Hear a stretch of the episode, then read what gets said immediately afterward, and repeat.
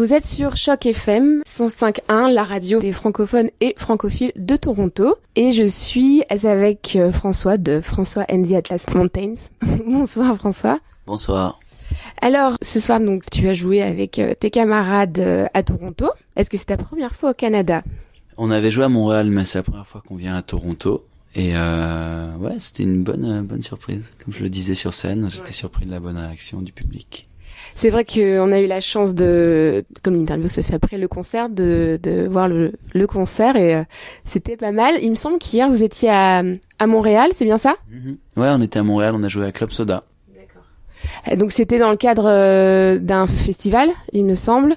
Ouais. Alors du coup, au niveau ambiance, euh, c'est assez différent, j'imagine, parce que là, on était dans une donc dans une salle qui est le théâtre de l'Alliance française, qui organisait votre concert. Donc c'était plutôt cosy avec bah, un public assis et une petite centaine de personnes.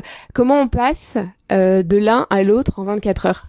Oh bah, faut, je me fais jamais de généralité en fait. On peut toujours avoir des bonnes surprises dans un environnement et puis, euh, contrario, euh, attendre beaucoup de choses d'un autre. Et... Donc euh, non, finalement, je crois que j'ai presque préféré ce soir.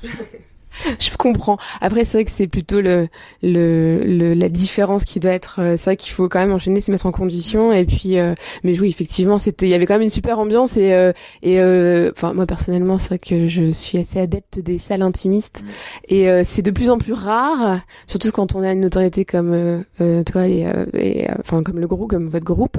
Et donc, du coup, c'était vraiment une super opportunité pour nous. Alors, vu que j'ai vu le concert, j'avais une question. Comment vous est venue l'idée de ces chorégraphies que vous faites sur scène? Alors pour ceux qui n'ont pas encore euh, eu la chance de les voir, je vous invite à aller voir s'il y a des vidéos en, ligne ou à aller euh, euh, prendre des tickets pour le prochain concert. Mais D'où c'est venu cette idée de petite chorégraphie entre copains? Bah, On danse beaucoup, on se retrouve dans des clubs pour danser depuis toujours avec le groupe et des, les autres amis. Et souvent, pour s'amuser, on, on, danse, on, on, se montre des moves qu'on fait, tout ça. Donc, on s'est dit que si on partageait ça sur le plateau, ça, ça nous permettrait de passer un bon moment et puis que ça, du coup, ça marche assez bien avec le public. Euh, c'est sûr que préparer une mini choré et danser synchro à plusieurs, c'est toujours plus puissant que faire n'importe quoi dans son coin. Bah, c'est-à-dire qu'on fait tellement n'importe quoi tout le temps dans le set qu'il y a seulement quelques retrouvailles un peu chorégraphiées, mais c'est plutôt rare. Mais ça fonctionne très bien, euh, continuez comme ça. Mais c'est vrai que ça m'avait, fait sourire, euh, surtout que ça vous, avez, vous êtes rentré directement avec euh, dès la première chanson. Euh, donc vous êtes un groupe francophone basé en Angleterre, mais bon, vous, vous êtes bougé pas mal aussi. Comment alors on sait que nous les, en France il y a énormément de groupes et d'artistes francophones qui chantent en anglais. Étonnamment vous faites l'inverse. Je pense que c'est pas systématique. Comment vous gérez ça? Est-ce que vous êtes avant tout un groupe francophone? Est-ce que vous adaptez aussi en fonction de vos publics? Comment ça se passe?